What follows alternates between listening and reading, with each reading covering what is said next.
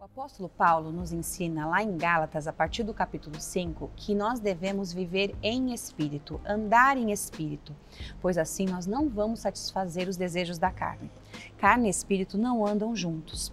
E muitas vezes, mesmo conhecendo uma palavra de paz e a promessa que Deus tem para todas as áreas da nossa vida, existem muitas pessoas que não vivem essa plenitude.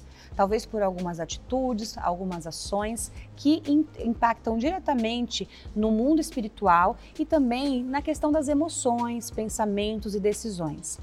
E a melhor maneira de, de, nós sermos libertos de tudo isso é tendo um relacionamento íntimo com o Espírito Santo.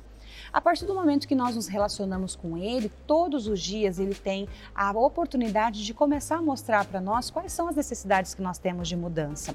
Às vezes, essa forma que Deus tem de usar e de nos mostrar o que precisa ser ajustado pode ser através das pessoas da sua família, pode ser também através dos seus líderes, mas aquela pessoa que conhece o fundo do seu coração, as intenções, é o Espírito Santo.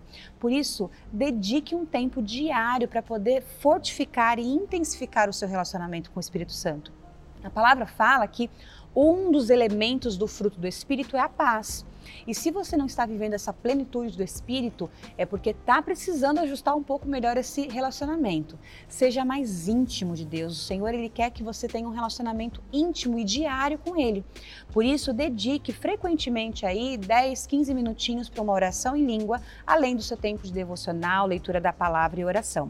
Eu tenho certeza que quando você coloca em prática e você abre os seus ouvidos para que o Espírito Santo possa ministrar, todas as coisas que ainda não agradam a Deus, todas as coisas que geram na sua vida impactos que não permitem que a bênção de Deus age de forma plena, vão começar a ser ajustados. Os seus olhos espirituais serão abertos, os seus ouvidos serão abertos para poder ouvir e discernir o que o Senhor tem para a sua vida. Por isso, querido, se esses vídeos têm sido bênção para você, se essa palavra de paz tem sido bênção para você, curta este vídeo, compartilhe com pessoas que você ama e coloque aqui nos comentários para gente o quanto esses versículos e o conhecimento desse tema têm trazido edificação. Eu tenho certeza que esse é só o começo da vida plena que o Senhor tem para você. Que Deus te abençoe e até a próxima.